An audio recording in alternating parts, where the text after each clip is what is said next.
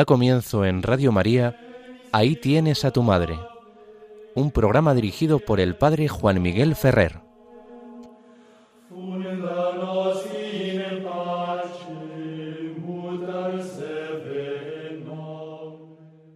Muy buenas tardes a todos vosotros, queridos amigos oyentes de Radio María.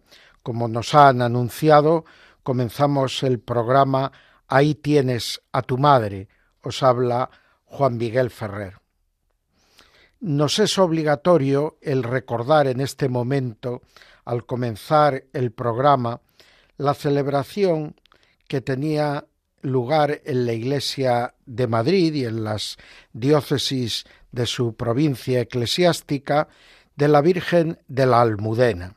Es verdad que es una advocación local que está muy vinculada pues al origen cristiano de la villa de Madrid, pero precisamente por ser la capital de España, esta advocación pues se ha hecho popular y se ha extendido a otros lugares.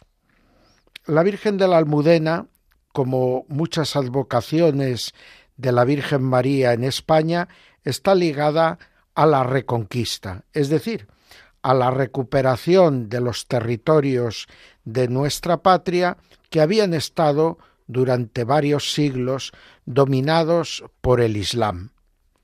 Es cierto que los musulmanes que se establecieron en España y vivieron en ella durante varios siglos terminaron siendo también habitantes de nuestra tierra y de alguna manera los tenemos que considerar españoles.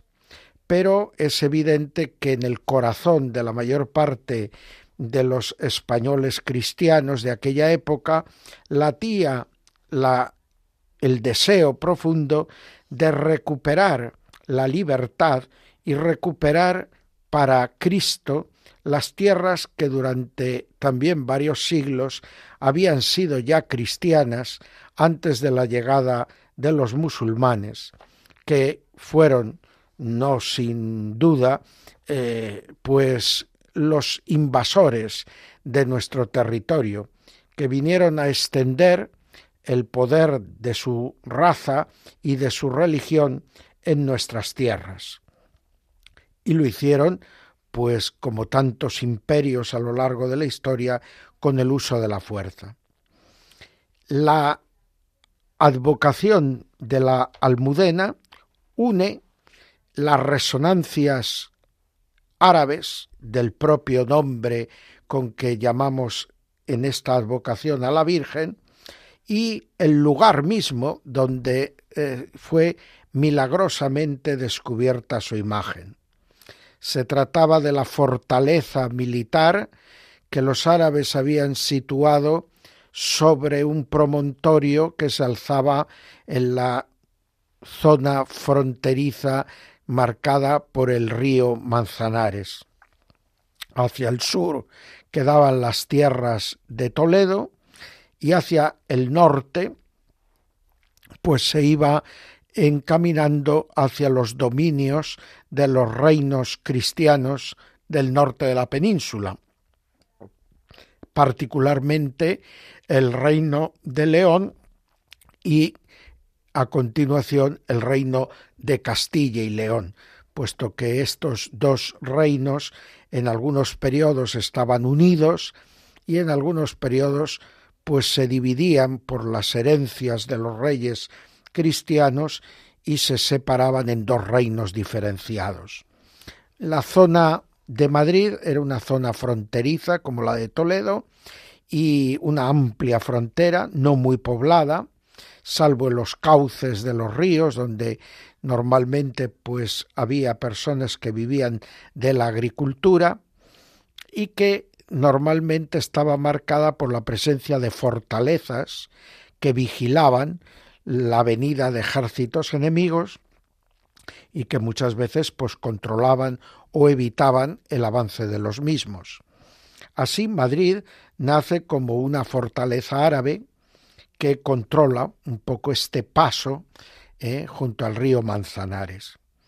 Cuando el rey Alfonso VI de Castilla y de León inicia su andadura hacia la reconquista de Toledo, pues tiene que pasar por esta fortaleza y la somete a su mandato, recuperando estas tierras de una manera más clara para eh, los reinos cristianos.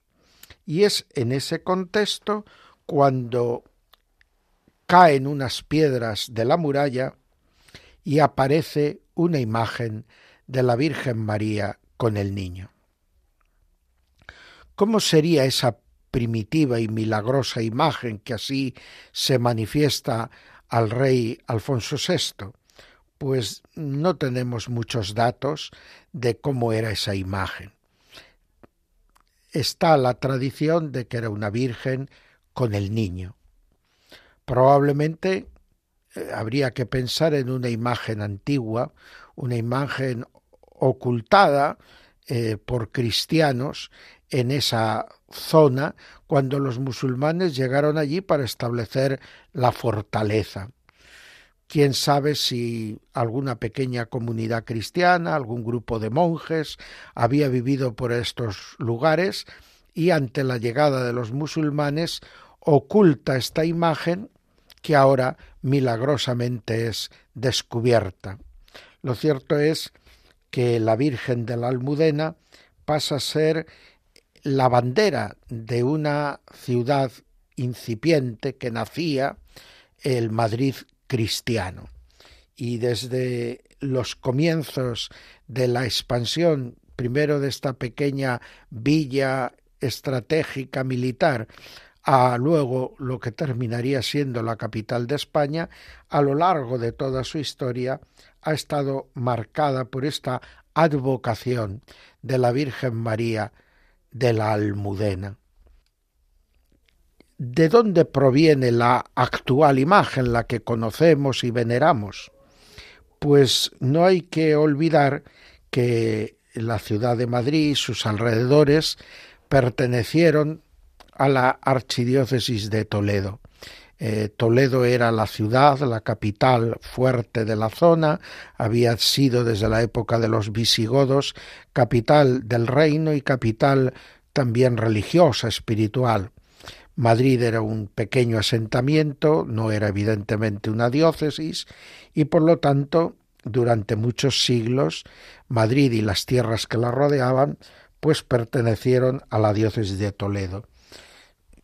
Después de la reconquista, tanto de Madrid como de Toledo, se abre un periodo en el que hay una gran devoción a la Virgen María en Toledo bajo la advocación de la paz. ¿Y de dónde proviene esa advocación de la paz? Pues proviene de un suceso legendario en el que según cuenta la tradición, por mediación de la Virgen María, se evitó un conflicto sangriento entre los musulmanes que habían quedado a vivir en Toledo y la comunidad cristiana de mozárabes ya asentados en la ciudad anteriormente y de cristianos del norte de la península e incluso de más allá de los Pirineos, que tras la reconquista por Alfonso VI se establecen en la ciudad. El rey Alfonso VI ha conquistado la ciudad de Toledo sin derramamiento de sangre. La taifa de Toledo se ha entregado al rey cristiano. Ya había sido feudataria del rey de, León y del rey de Castilla en tiempos anteriores y ahora se entregaba como parte del propio reino a Alfonso VI. A cambio de eso, el rey Alfonso VI prometía no tomar ningún tipo de medidas contra los musulmanes que quisieran seguir viviendo en Toledo. Algunos emigran hacia Córdoba, pero un grupo importante de ellos queda en la ciudad y al quedar en la ciudad piden al rey poder seguir teniendo su culto con libertad en sus sinagogas, empezando por la sinagoga mayor que se encontraba donde ahora se alza la Catedral Gótica de Toledo. Para construir esa mezquita se había destruido no mucho tiempo antes, eh, ya en el último periodo de dominio musulmán de la ciudad, se había destruido la antigua basílica catedral de Toledo, la basílica de Santa María, para poder ensanchar y, y agrandar la mezquita mayor. Solo había quedado un recuerdo de aquella antigua iglesia cristiana, que era la llamada Piedra de la Virgen, posiblemente la base del altar mayor de la iglesia cristiana, donde la Virgen María se había aparecido a San Ildefonso siglos atrás. Este lugar se consideraba sagrado por parte de los cristianos, por la aparición de la Virgen a San Ildefonso, y los musulmanes también lo consideraron sagrado, y la piedra de la Virgen era venerada dentro de la mezquita. Cuando el rey, después de recibir la ciudad y firmar estas capitulaciones con los musulmanes, marcha a guerrear contra la corona musulmana de Córdoba, la reina de origen francés, Constanza, y el arzobispo Bernardo de Sahagún deciden que la más grande edificación religiosa de la ciudad no podía seguir en manos de los musulmanes, que el lugar donde se había aparecido la Virgen a San Ildefonso no podía seguir en manos de los musulmanes, y en ausencia del rey entraron en la mezquita mayor y celebrando una misa junto a aquella piedra de la Virgen, consagraron como iglesia cristiana la mezquita mayor de los musulmanes. Eh, el rey que recibe meses después la noticia entra en cólera. Han quebrantado su palabra. Él había prometido respetar ese lugar de culto como lugar de culto musulmán y viene dispuesto a castigar a la reina y al arzobispo por quebrantar su palabra y el hecho que se consideró milagroso es que el jefe de la comunidad musulmana de la ciudad le salió al encuentro y fue el que aplacó su ira y le hizo saber que no consideraban que él hubiera incumplido su palabra, que aceptaban el hecho de que la mezquita mayor pasase a ser catedral, con tal de poder seguir teniendo el culto en las otras mezquitas y que una de ellas, la de El Salvador, pudiese ser la mezquita mayor. Y el rey aceptó también esto. Y a partir de ese momento se empezó a celebrar a la Virgen María como Virgen de la paz, la paz entre moros y cristianos, una paz basada en el mutuo reconocimiento de musulmanes y cristianos de la figura de la Madre de Jesús, la Virgen María. Pues en el Corán también se reconoce a María como Madre y Virgen. Esta advocación tiene en la Catedral de Toledo una imagen que a su pie, en la basa, de esta imagen colocada en el crucero de la catedral cerca de la puerta del órgano del emperador. Allí aparece Virgen de la Paz o Reina de la Paz como advocación. Es una Virgen con el niño en brazos y que muestra ese movimiento afectuoso entre la madre y el hijo, una talla en piedra policromada muy bella. Esta talla se debe al mismo autor al que se encargará en esta época, estamos hablando ya del siglo XIII, estamos hablando de un encargo que se hará de una imagen para renovar la que posiblemente estaba muy deteriorada por el paso del tiempo de la aparición gloriosa, milagrosa a Alfonso VI mm, bajo la advocación de la Almudena. Y curiosamente, el mismo autor pues reproduce una virgen de características muy semejantes. Podemos decir que entre la Virgen Reina de la Paz de Toledo de la Catedral y la Virgen de la Almudena de Madrid hay un parecido sorprendente. No son idénticas. En la de Toledo el niño está un poco como más independiente de la madre. En la de la Almudena el niño está más cogido y aferrado por la madre, pero prácticamente si no se ven juntas las dos imágenes, pues parecen la misma eh, señora y el mismo niño. Bueno, pues que esto nos ayude para comprender cómo la historia entrelaza pues nuestras comunidades cristianas y igual que hay una sola fe, pues también debe haber una concordia y una amistad profunda espiritual entre todos los que compartimos esa misma fe y estamos y tenemos una historia de fe paralela y común, de tal manera que muchas veces nos centramos solamente en las advocaciones, en las tradiciones propias del lugar en el que vivimos o en el que hemos nacido.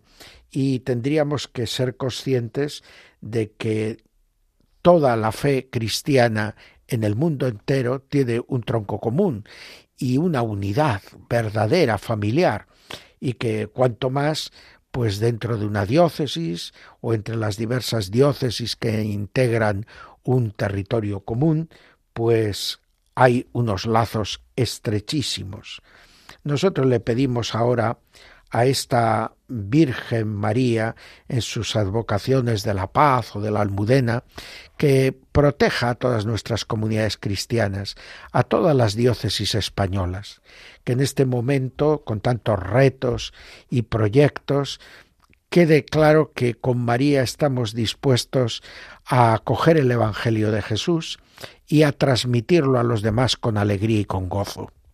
No queremos vivir con ideologías de cualquier tipo que sólo sirven para separarnos y dividirnos, para poner el acento en aquello que nos confronta, sino que queremos vivir con un espíritu verdaderamente cristiano que nos haga conscientes de nuestra libertad, que nos haga respetuosos y responsables de la libertad de los unos y de los otros, y que nos lleve a poner el acento y la fuerza en las cosas que verdaderamente pueden servir al bien común. Es la lección de estas advocaciones de la almudena o de la paz a las que hemos hecho referencia en nuestro inicio de programa. Ahora, mientras escuchamos el saludo al cuerpo de Jesús nacido de la Virgen María, nosotros ponemos nuestra mirada en ella y la pedimos que nos ayude a vivir muy unidos a su Hijo y a ser conscientes de que todas las iglesias diocesanas tenemos que cooperar en las grandes tareas de la evangelización en los territorios que son hermanos y vecinos.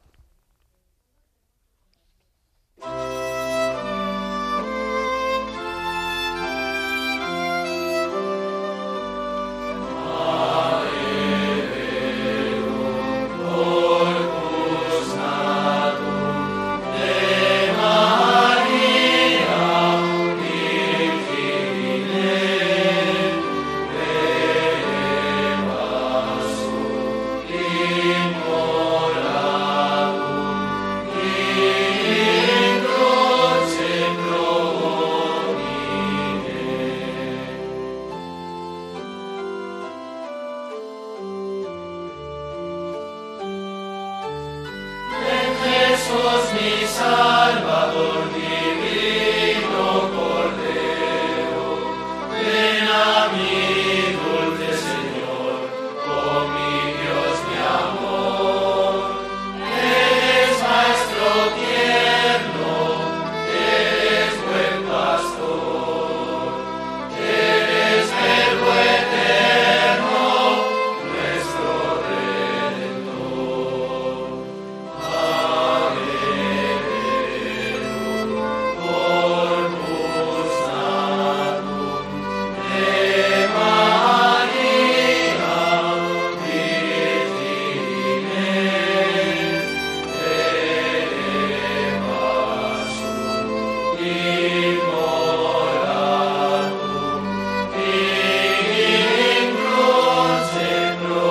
Conociendo a nuestra Madre, abriendo las Escrituras. Seguimos, hermanos, en las ondas de Radio María, haciendo el programa Ahí tienes a tu madre. Y entramos en el apartado que titulamos Conociendo a nuestra madre, que podríamos decir es el apartado central de nuestro programa, porque aquí intentamos aproximarnos a la figura de la Virgen María tal y como nos la presentan las fuentes de la teología. Y tras haber dedicado toda una serie de programas a ver a la Virgen María en la Sagrada Escritura, ahora estamos dedicando otra serie de programas a conocer a la Virgen María tal y como nos la presenta la piedad y la enseñanza de los padres de la Iglesia. Hoy traemos a colación a dos padres de la Iglesia que viven en la primera mitad del siglo V. Uno es Teodoto de Ancira y el otro Proclo de Constantinopla. Es decir, ambos viven en lo que hoy es Turquía, que fue la sede y el corazón del antiguo imperio romano de Oriente, más tarde conocido como imperio bizantino. Teodoto de Ancira vive como obispo en esa ciudad de Ancira, mm, mm, poco conocida tal vez para nosotros, pero que pertenece a la región de la Galacia de, de Turquía y que era una región de las primeras que a través del apóstol Pablo recibieron la semilla de la fe cristiana. Pronto prendió entre ellos y aunque en los comienzos tuvieron momentos de dudas y vacilaciones, de tratar de abandonar la fe que les había enseñado el apóstol, terminaron perseverando en la fe cristiana y llegando a atravesar los siglos conservando esta fe.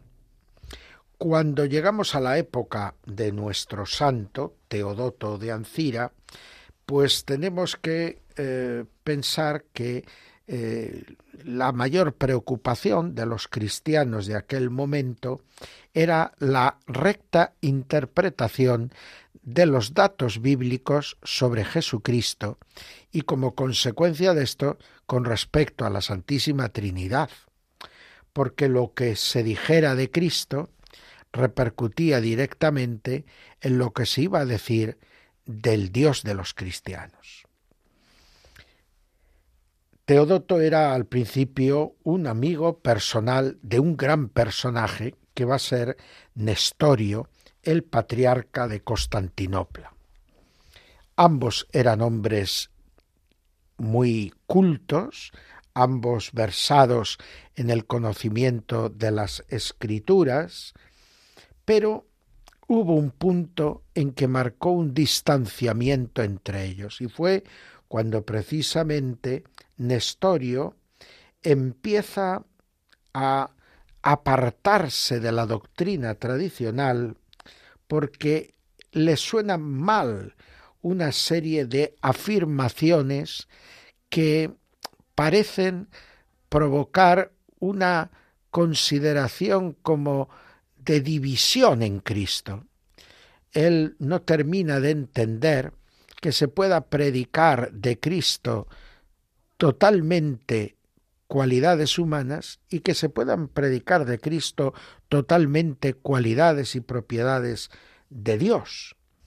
Y eso le lleva a oponerse frontalmente a las doctrinas que vienen de Egipto, de Alejandría, y que proclaman a María como Madre de Dios. Nestorio ataca furibundamente el título de María Madre de Dios, Ceotocos, Madre de Dios, y esto es lo que le distancia de su amigo de toda la vida, Teodoto, obispo de Ancira. Teodoto, por el contrario, afirma también con la Iglesia de Alejandría y como luego la Iglesia Universal del Concilio de Éfeso, que María es Madre de Dios. Tal vez la cuestión que lleva a estas dos maneras de ver las cosas contrapuestas va a ser el que Nestorio quiere seguir como un dictado muy literal apegado a lo que lee la palabra de Dios. Y por el contrario, tanto los alejandrinos como nuestro autor, Teodoto, son más libres a la hora de, con los datos a los que quieren ser perfectamente fieles de la escritura, se les puede dar una interpretación donde la razón humana discurre uniendo y conectando aspectos y afirmaciones de la Sagrada Escritura para atreverse a decir cosas que directamente a lo mejor no dicen los libros de la Escritura. El concilio de Éfeso fue el que de alguna manera en esta disputa de amigos dio la razón a Teodoto frente Nestorio. Poco después del concilio, muere en el año 446, perdón, poco antes de que se celebrara el concilio, muere nuestro Teodoto. Y el concilio, después de muerto Teodoto, será el que dé la razón a Cirilo de Alejandría y al propio Teodoto y otros obispos, la mayoría de ellos, que pensaban de este modo, afirmando que María era Madre de Dios y afirmando precisamente la total unidad entre las dos naturalezas en la única persona divina de Cristo. Por lo tanto, la posibilidad de predicar del hombre, Cristo Jesús, todas las cualidades propias de Dios y predicar de Dios el Verbo encarnado, la segunda persona de la Santísima Trinidad encarnada eh, eh, como hombre eh, Jesús de Nazaret, pues todas las cualidades propias del hombre y atribuírselas al Verbo divino. Esta comunicación de idiomas, este poder hablar Jesús el lenguaje propio de los hombres y el lenguaje propio de Dios, pues es una de las características de la manera de expresarse nuestro Teodoto de Ancira.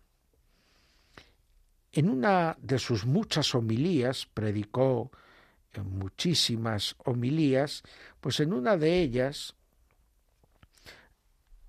proclama una serie de alabanzas a la Virgen que manifiestan su fe y las cualidades y características que él interpreta se atribuyen a la Virgen María en las Sagradas Escrituras. Demos paso ya a los himnos con piedad e iniciemos con gozo nuestros cantos, celebrando, glorificando y enalteciendo el misterio que supera todo pensamiento y toda palabra. Comencemos con el divino saludo del morador del cielo, Gabriel, y digamos, salve, oh llena de gracia, el Señor es contigo. Juntos con él continuemos diciendo, salve, oh deseable gozo nuestro, salve, exultación de las iglesias. Y así sigue con toda una serie de preciosísimos títulos, donde acaba diciendo a la Virgen, Salve, venerabilísimo recuerdo, salve, bellocino salvador y espiritual, salve, madre del resplandor inefable, radiante de luz, salve, purísima madre de santidad, salve, limpísima fuente del agua de la vida, salve, nueva madre en quien se realiza el nacimiento nuevo, Salve, Madre inefable de inalcanzable misterio, salve, libro nuevo de la nueva escritura, según dice Isaías, de lo cual son fieles testimonio tanto los ángeles como los hombres, salve, alabastro del sagrado ungüento, salve, óptima negociante del caudal de la virginidad, salve criatura que te uniste a tu Creador, salve pequeña morada que alberga al inabarcable. Del mismo modo, encontramos en, en otra homilía dedicada al nacimiento del Señor estas afirmaciones en labios de Teodoto. El Salvador al tercer día resucitó del sepulcro, no limitándose a abrir su tumba, sino abriendo también muchos sepulcros de santos. Después del suyo, en efecto, abrió los sepulcros de los santos, dando así, con su resurrección, una prenda de la resurrección universal. ¿Comprendes el sentido de estos hechos extraordinarios? Resucitando del sepulcro abrió las tumbas, mientras que al salir del seno materno no lo abrió. Saliendo efectivamente del seno de la muerte y del vientre de la tierra, abre los sepulcros. Naciendo en cambio de una virgen, no abre el vientre materno. Al ser dado a luz, deja intacto el seno de la virgen. Yo deseo conocer el motivo de esta diferencia y veo que tú también deseas saberlo. Tratemos, pues, de la razón por la cual se abrieron los sepulcros, pero no se abrió el seno virginal. El motivo de ello es que su resurrección vino a ser el principio y la causa de la resurrección de todos, mientras que el modo extraordinario de su alumbramiento estuvo reservado únicamente a él y no vino a ser el comienzo de la existencia para nadie más.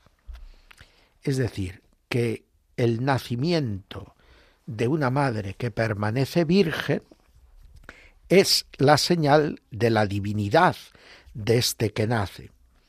Su resurrección de entre los muertos es la señal de que éste nos hace partícipes a todos nosotros de su divinidad.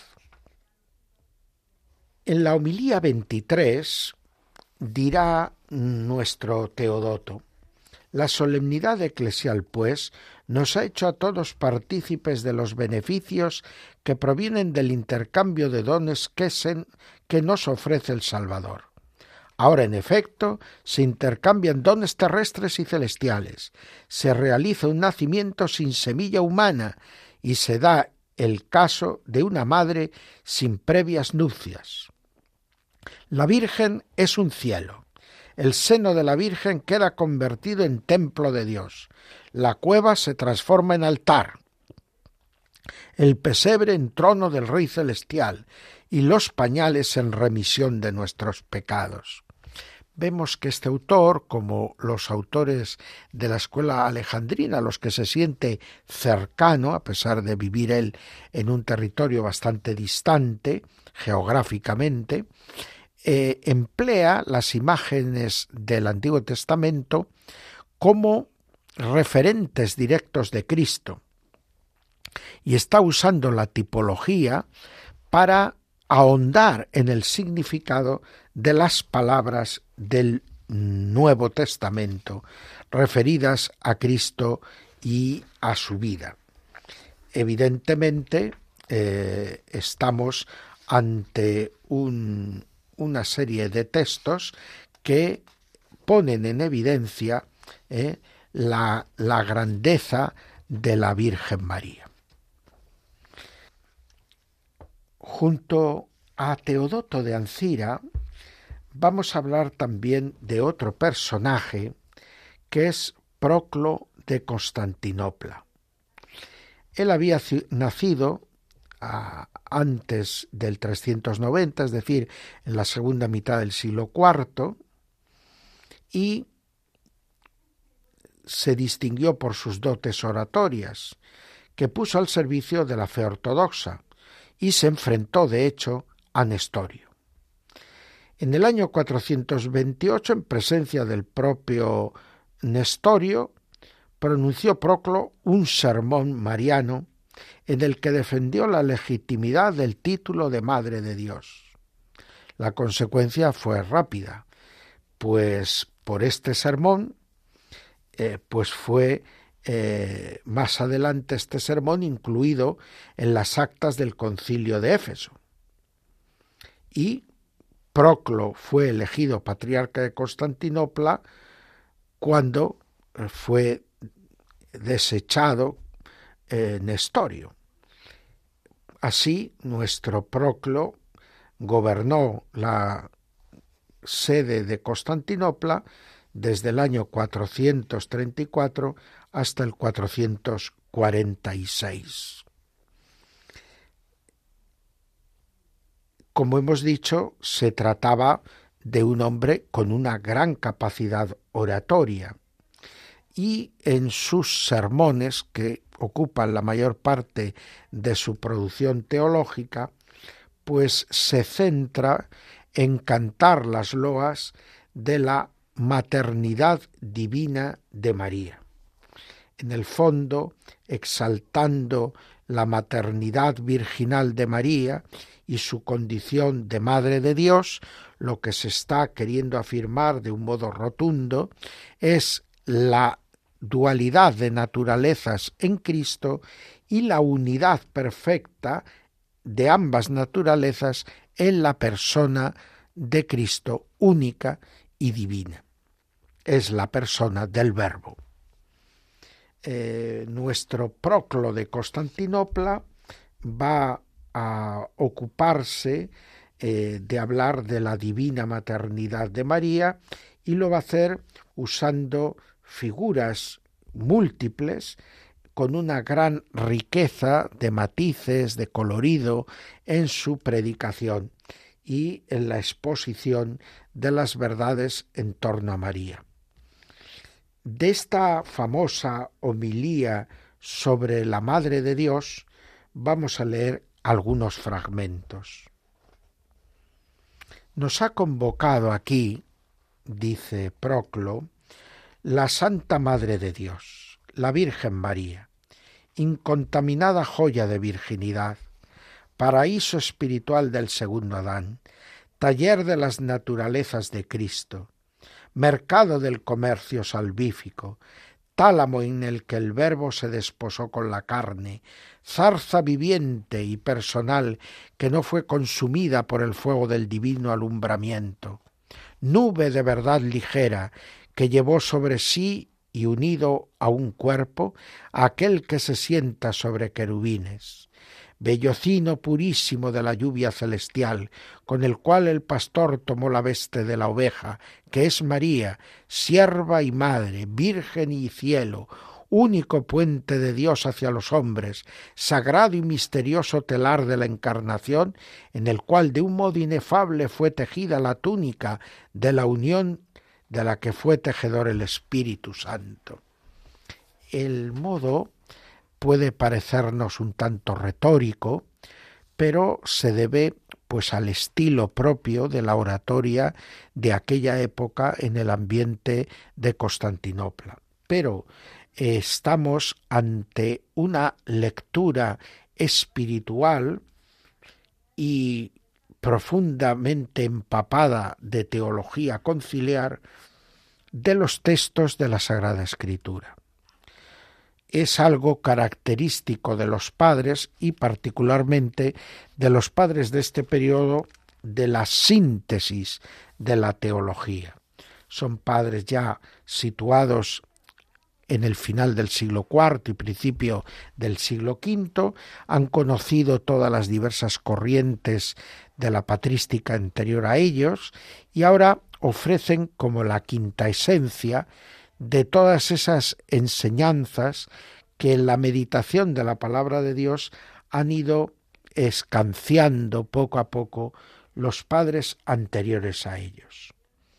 Por lo tanto, eh, aunque el lenguaje pueda estar lejano a la sencillez que solemos apreciar y estimar hoy en día, debemos de no dejarnos impresionar por el barroquismo de las frases y por el contrario debemos ir a fijarnos en la riqueza de matices de las imágenes y comparaciones que utilizan, todas ellas impregnadas de contenido bíblico. No son imágenes inventadas al capricho, sino sacadas de una lectura atenta y meditada de las fuentes de la revelación. Por lo tanto, es en ese marco donde Proclo ve inscrita a la Virgen María como Madre siempre Virgen del único Hijo de Dios, que se ha hecho carne en sus entrañas por obra y gracia del Espíritu Santo, pero que sigue siendo la palabra viva que trae la salvación al mundo entero. Sigue siendo el creador del cielo y de la tierra que se ha revestido de la humildad, de la pequeñez de nuestra carne en el seno de la Madre Virgen.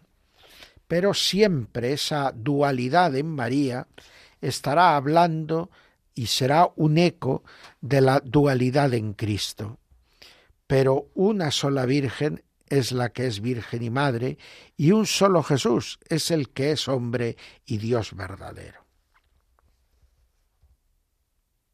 En una homilía sobre la encarnación del Señor, Proclo también hace un retrato maravilloso de la Virgen y la hace hablar dentro de su sermón y exponer con sus propios labios pues lo más íntimo de su corazón. Dirá en la homilía 36 sobre la encarnación, en el caso de que yo me atreviese a interrogar a la Madre de Dios y le dijese explícame de qué modo has sido madre sin experimentar las nupcias. Ella sin duda me respondería así. Primero, un ángel incorruptible y purísimo me se aventuró a presentarse ante mí. Yo oí la palabra, concebí la palabra y di a luz a la palabra. Parí la luz, pero desconozco la manera, cómo esto se realizó. Tengo un hijo, pero no conozco las nupcias. Tengo en mí un manantial de leche, pero conservo intactos los sellos de mi virginidad. Llevo en brazos a un niño, pero no puedo explicar de qué modo he sido madre. Yo lo reconozco como hijo mío y al propio tiempo como mi creador y señor. Es un niño pequeño, pero anterior a todos los siglos.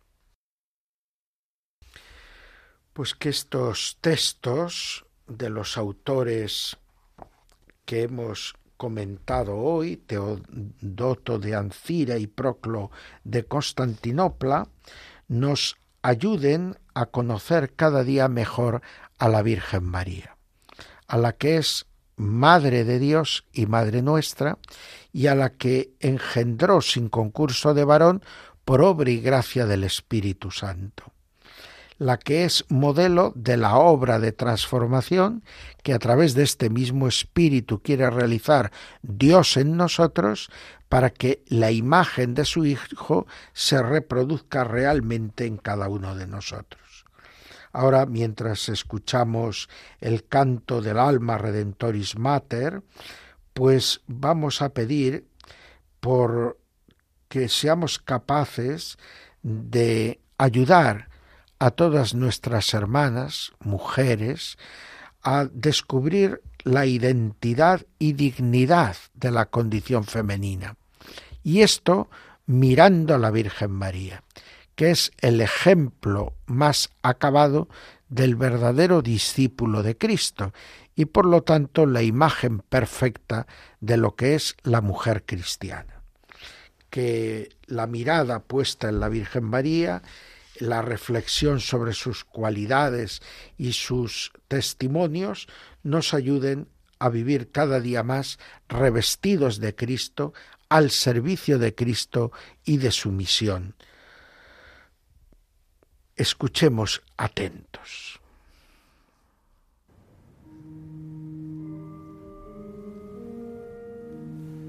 Oh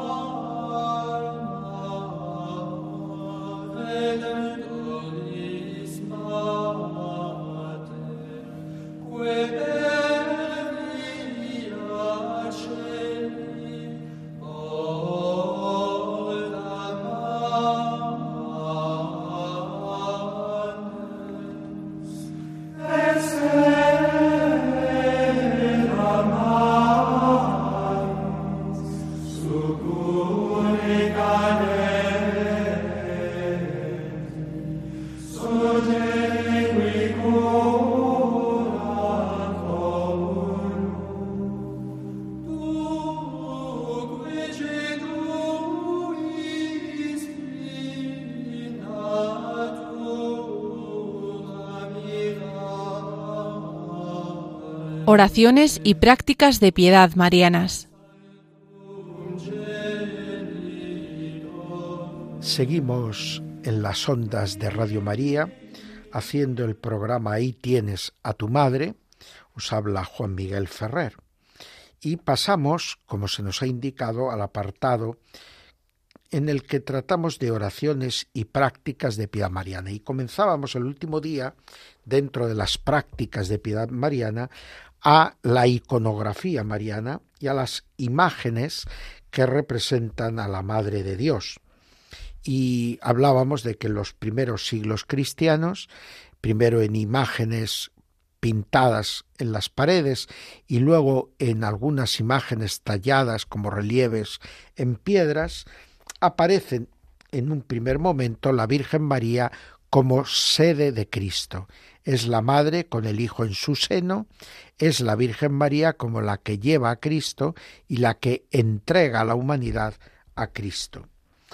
Pero este modelo iconográfico se prolongó en el tiempo durante muchos siglos y llega perfectamente hasta la época del siglo XII y XIII con la irrupción del estilo eh, gótico en el que nuevos modelos o formas de presentación de María y el niño Jesús van a abrirse camino.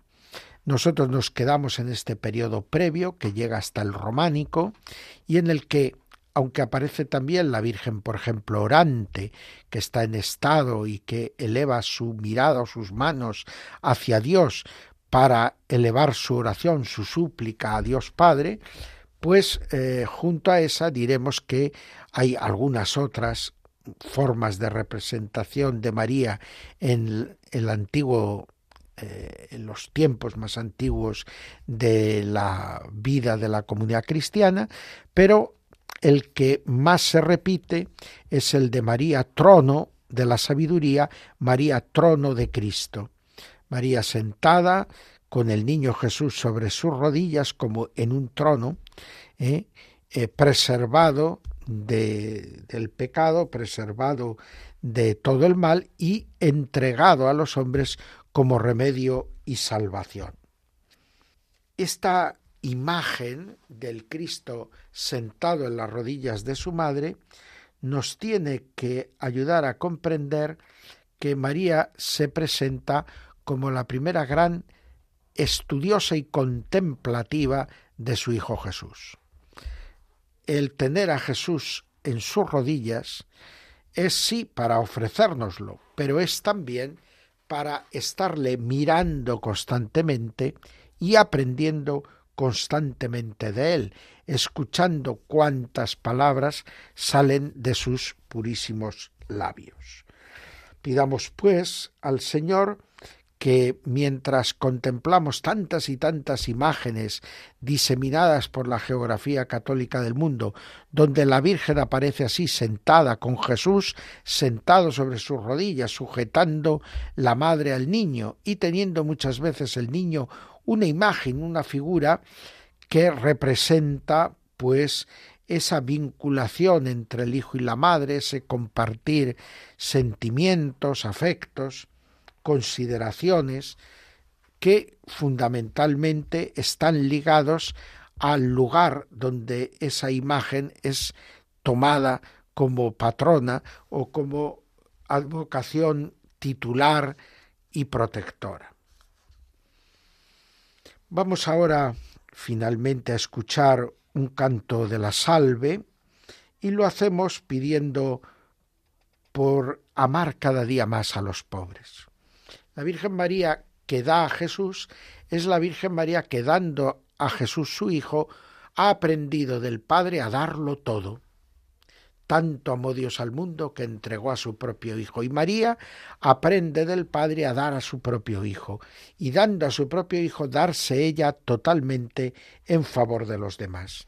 Pues es un buen momento este para recordar que está en lo esencial de nuestra fe cristiana la generosidad y el compartir fraterno con los que están más necesitados que nosotros.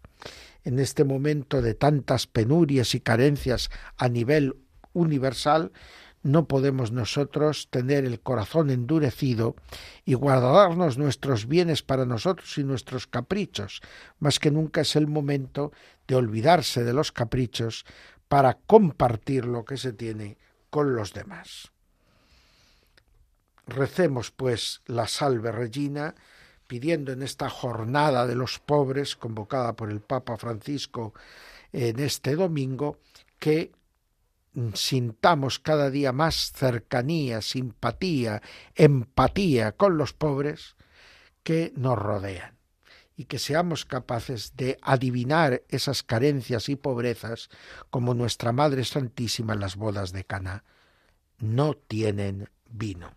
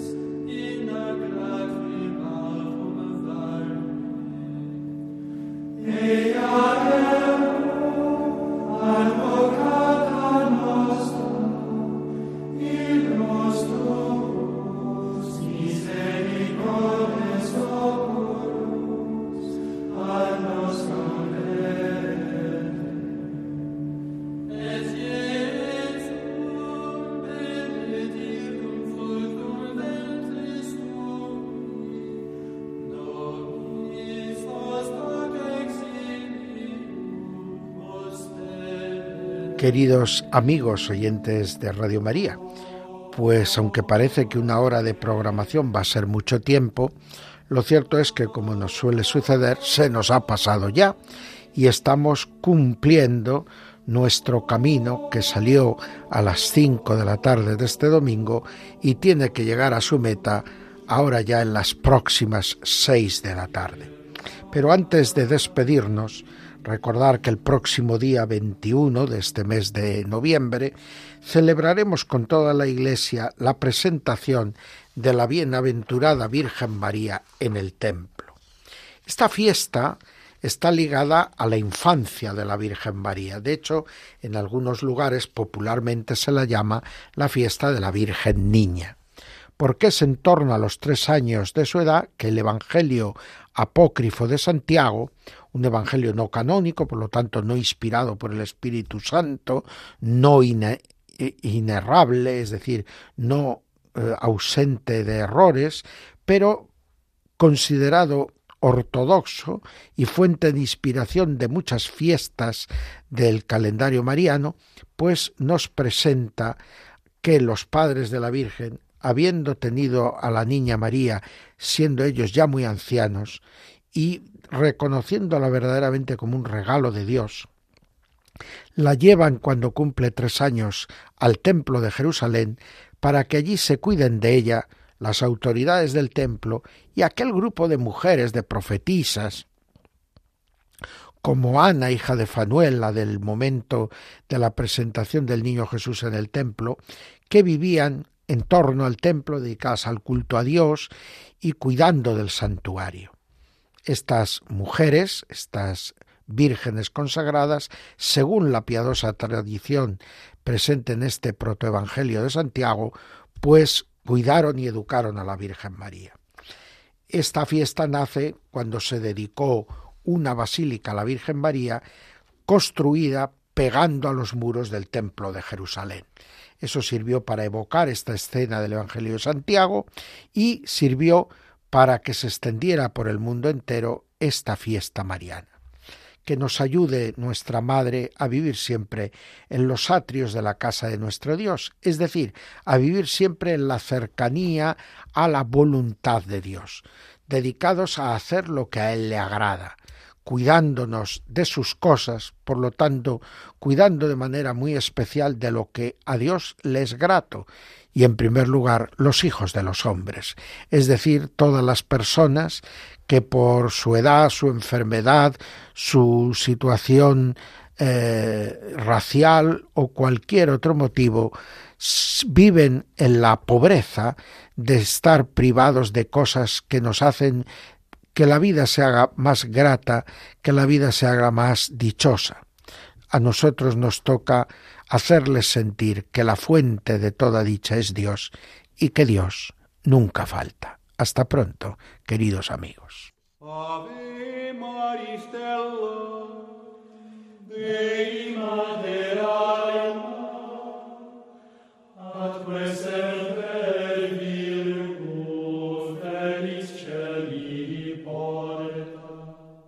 Acaban de escuchar Ahí tienes a tu madre, un programa dirigido por el padre Juan Miguel Ferrer.